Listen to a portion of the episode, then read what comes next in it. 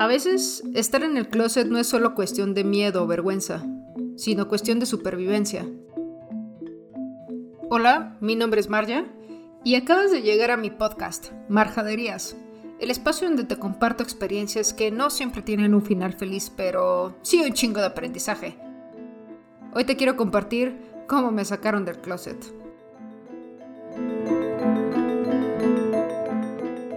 Ok, bueno, Primero te voy a poner en contexto cómo estaba este pedo, ¿no? A ver, dame un segundo, déjame cómo está jalando esta madre. Sí, está jalando chido. Ok, es que es mi primer podcast, entonces estoy grabando en mi casita. Bueno, yo tendría como unos 17, casi 18 años. Estaba en la universidad y vivía con mis papás. Yo soy la hija de, del medio, tengo un hermano más chico y uno más grande. Y bueno, para este entonces yo ya tenía un ratito con mi primer novia, eh, la cual había conocido a los 16 años. Eh, creo que muchas personas que estamos en, este, en esta comunidad o en este ambiente, pues desde chiquitos o de niños veíamos ciertas cosas en nosotros que pues no las veíamos con malicia, sino simplemente había algo que, que sabíamos que era diferente. Este, yo en mi, en, mi infancia la verdad es que me ponían nerviosa las niñas en el kinder y tenía puros amigos morros. O sea, imagínense, me ponían casi casi a pelear contra vatos para defender a otros amigos y así, este, me la pasaba empuercándome con los morrillos y cuando, cuando querían presentarme una niña como para jugar o hacer algo era así como, chale, o sea, no, esto no ojalá así, no puedo. Entonces, pues yo desde niña pues obviamente uno quiere encajar y quiere la aprobación de sus padres y de sus amigos y de conocidos y de las personas que le gustan, ¿no? Pero pues eh, uno trata de encajar cuando es niño dentro de la normativa. Por eso me da un chingo de gusto ahorita que los niños digan, ¿sabes qué? Pues los colores no es que sea un color uno sea de niño, el otro sea de niña, simplemente son colores, agarra el que pinches más te gusta y no hay bronca. Pero cuando, cuando yo lo era, era como, puta, o sea, tengo que tener novio, tengo que usar vestido, tengo que ser niña así, así, así. Igual cuando eres gay, ¿eh? O sea, cuando eres gay es así como de, bueno, si eres lesbiana tienes que tener el cabello corto y tienes que tener camisa de cuadros y tienes que ser así, así. Es, wow, wow, wow, tranquilo, hermano. Ojo, no tengo nada en contra de cómo cada quien viste cómo es. Yo he usado camisas de cuadros, he tenido cabello corto, pero me ha gustado experimentar en cada cosa que he podido dentro de mi look. O sea, el tema no está así. Creo que vivimos con tantos estereotipos y etiquetas que empezamos a volar chorizo. Pero yo soy de la idea de que, una, las etiquetas funcionan para detectar qué es qué. Si le quitamos a todas las latas de comida las etiquetas, pues obviamente no sabremos qué es. Porque pues están enlatadas, están completamente selladas, pero las personas no ojalá así, bandita. O sea, no necesitamos las etiquetas y no necesitamos tantos estereotipos. Pero bueno, volviendo al tema yo mi primer beso fue como a los 15 con una chava y por primera vez en la pinche vida sentí lo que decían todos que era el pedo este de las mariposas guacareándose por todo el cuerpo, ¿no? Pero al mismo tiempo sentí aquella aberración por mí misma que no podía conmigo. O sea, duré semanas. Aparte creo que acaba de terminar con mi novio. O sea, yo había tenido novios. Yo duré semanas sin saber cómo jalaba este pedo. Y, era cuando apenas estaba el rollo de, pues jalando el internet, era, no sé, como, pues fue hace más de, tengo 32, tendría yo algunos 15, ¿qué sería? Pues fue hace más de 17 años, chale, sí es un chingo como hace 17 años, o sea, el Internet apenas estaba como jalando chido en México. Entonces, no, no, sabía uno cómo buscar y no había tantos blogs y tantas cosas que nos hablaran sobre, sobre esta parte de la sexualidad. También ni siquiera existía Facebook, o sea, para empezar. Imagínense, no había tanta información como ahorita podemos este, eh, obtenerla, ¿no? Pero, pero bueno, yo, yo esa, esa primera vez me di cuenta del conflicto porque yo no quería ser lesbiana porque eso simbolizaba pecado y ser una mala persona. ¿Saben? O sea, yo tenía tan encajadas y tan enraizadas ese tipo de ideas y, y, yo no conocía pues todo este rollo y creo que pasa y sigue pasando en la parte de, del mundo que, que, la gente pues al no conocer y, con este rollo de la ignorancia pues se queda con lo que le están mostrando los medios, con lo que pues es negocio para los medios de comunicación, para las marcas, etc. Ahorita por ejemplo yo soy mercadóloga y, bueno comunicólogo y mercadólogo y me mama que todas las marcas están en el mame del Pride y la chingada, pero a la hora de los madrazos cuando tienen que afrontar eh, situaciones internas con, con conflictos de de esta índole en el mundo de pues, LGTB y más, eh, no, se comportan de esa manera. Mismo a mí me pasó, tuve que renunciar a un trabajo por rumores que había que tenía yo una relación con una colaboradora, lo cual no era así. Y dije, ¿sabes qué, vato? O sea, váyanse al Chile, o sea, estamos educando gente y estamos tratando como de hacer lo mejor posible por estas nuevas generaciones, estos niños. Si tú me estás juzgando a mí por un rumor, o sea, no, o sea, que váyanse al Chile. Y renunció esa vez. Después, como a la semana dije, chale, ¿qué voy a hacer? Pero, eh, Dios proveerá, diría mi jefa. Bueno, total que tuve mi primer beso, ¿no? Y era esta negación de, no mames, soy una mala persona, te vas a ir al infierno, pinche lesbiana. Pero por otro lado era así de, no mames, sentí bien bonito, esa niña me gusta y creo que le gusto y qué padre, así. Era un conflicto interno durísimo, el cual te puede llevar a una depresión constante y a cuadros no muy sanos en tu salud mental, lo cual está de la chingada, gente, imagínense. Total de, aparte yo tenía 15, o sea, era el, mar de hormonas de, que no sabía quién, quién realmente era y me estaba descubriendo pues hasta cierto nivel pues medio tarde al parecer, ¿no?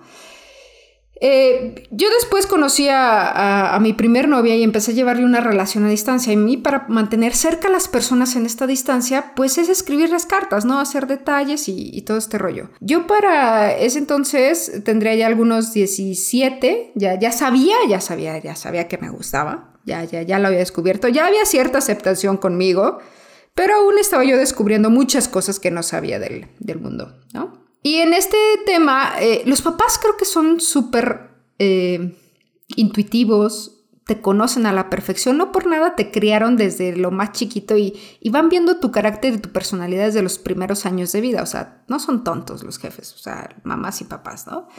Y, y en, este, en este no son tontos, pues mi mamá supongo que ya sospechaba de, pues de que yo sostenía una relación amorosa a distancia y que cada que podía iba y visitaba a, pues a mi novia. Y creo que mi papá también lo sabía, pero era como esa parte de, eh, es una etapa. Es como, mm, no, no es una etapa, tampoco es, tampoco es gripa, pero bueno. Entonces, este, digo, no, no juzgo a los papás. La bronca está que nadie educa a los papás en cómo ser padres. Y creo que lo que más se esperan de que puedan tener, entre comillas, una bronca es que su hijo o hija se les embarace o embaracen a alguien o que se meta en drogas. Eso es como, uy, puedo esperar eso. Pero un hijo o una hija trans, homo, queer, bi, lesbiana, lo que caiga, es así como, Nel, ese pedo pues, pues no, ¿no? Porque aparte nadie te enseña. Actualmente, yo tengo una relación increíble con mis papás actualmente. Los amo con todo mi corazón y he recibido todo el apoyo este, de parte de ellos pero me costó muchísimo trabajo el, educarme y el educarlos, de cierta manera, el abrirnos y abrir este diálogo para encontrar como, como un balance. Porque yo me acuerdo que, que, en ese entonces mi mamá sacó esa carta, me confrontó a mis 16, 17, 18 años, llegando a la universidad, yo ni siquiera sabía qué estaba pasando. Las peores cosas que me dijeron sobre mi, sobre mi sexualidad o mi persona me las dijo mi madre, que se supone que es quien te cuida, te protege y demás, pero la entiendo perfectamente. Sé que ella tampoco estaba lista para este madrazo. Pues yo tampoco pinches estaba, y si a mí me costó trabajo, imagínate la mamá que es, idealizan de una manera cuando eres niño, imagínate cuando creces y no eres lo que ellos esperan que, que, seas, pues es puta. O sea, mi mamá no dejaba de repetirse, ¿qué hice mal? Te vas a ir al infierno. Eso es una porquería. Todo está mal. Eh, es pecado. Imagínense yo, o sea, todo eso lo repetía ella y también se estaba como castigando y yo por dentro era así de, perga, soy la peor persona del mundo. Entonces también era como una frustración y un rollo tan interno que, que, nos costó muchísimo trabajo, nos costó años. Había días que yo ni siquiera quería regresar a mi casa, no sabía con quién o cómo hablarlo. O sea, y ojo, a mí no me fue tan mal. Hay, hay gente que la corren de su casa, que los meten a terapias de conversión y infinidad de cosas que llaman al padre casi para que lo exorcicen. O sea, de verdad creo que dentro de lo malo no me fue tan tan mal. Siempre habrá alguien peor y siempre habrá alguien mejor.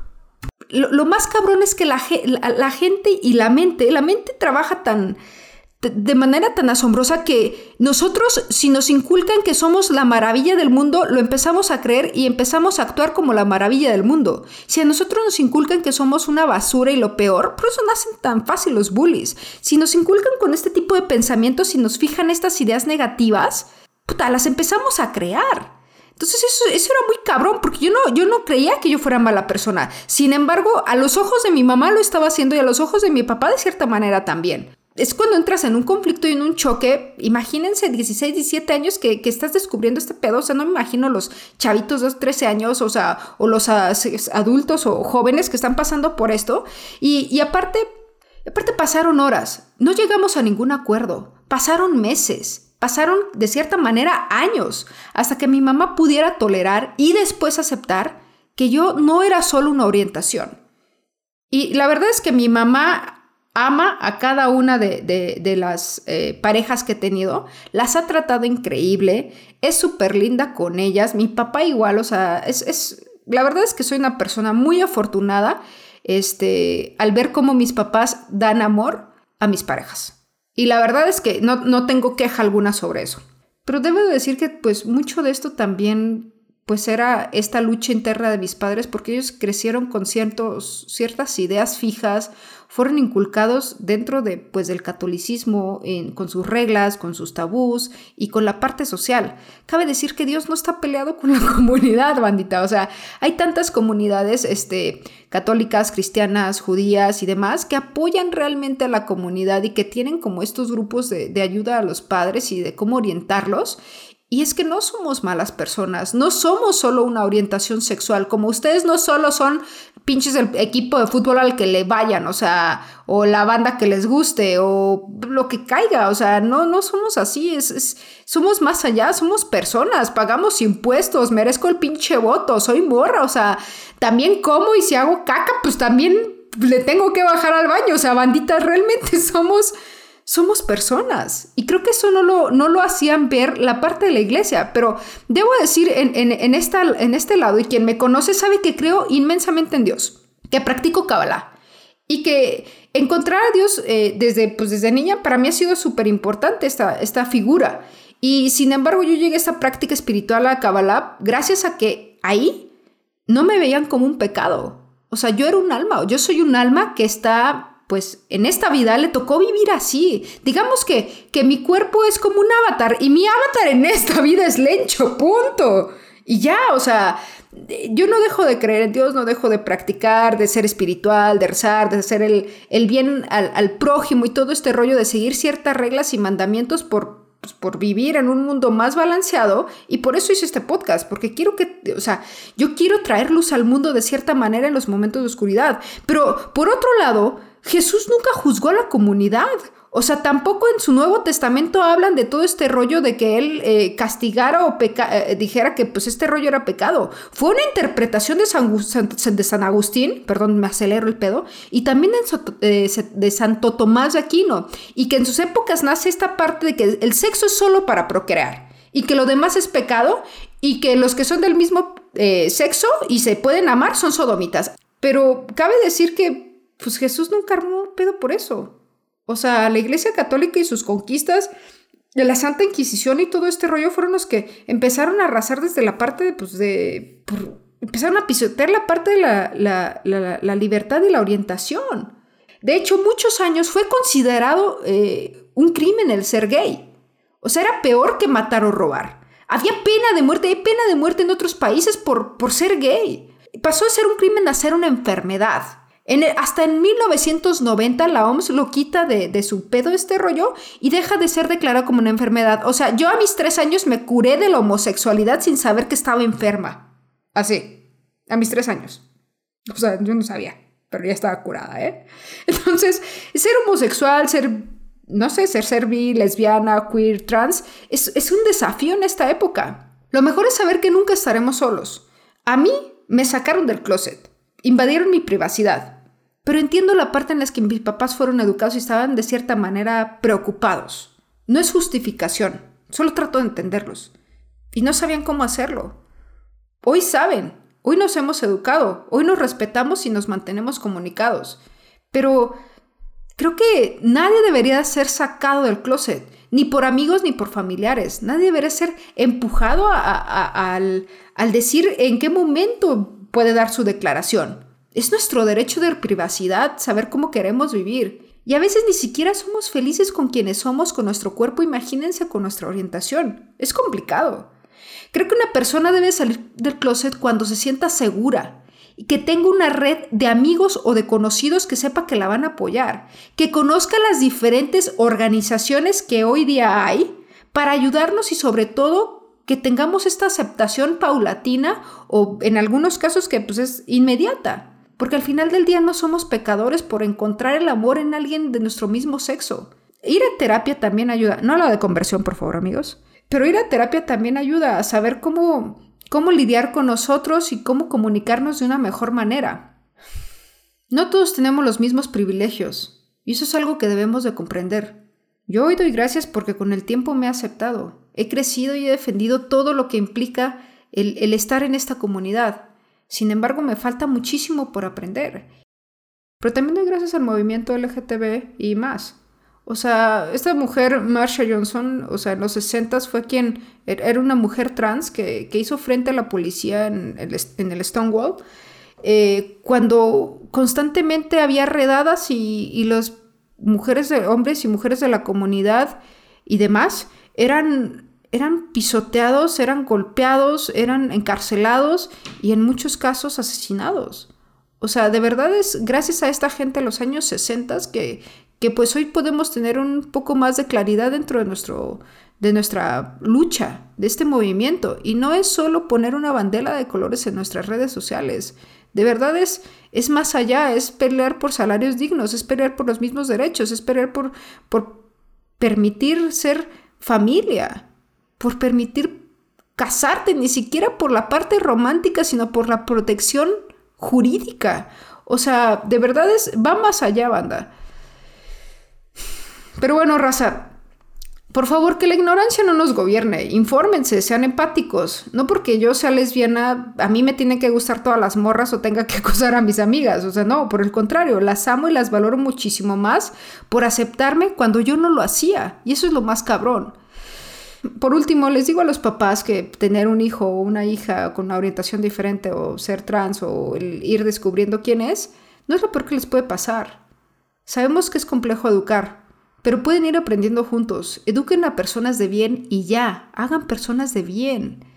A, los amigos, por favor, dejen de mamar con los estereotipos y de hacer preguntas incómodas sobre la vida privada, por favor. Y a la gente de la comunidad, pues darse cuenta que pues no, no estamos solos, habemos un chingo de gente buena y, vamos a estar ahí.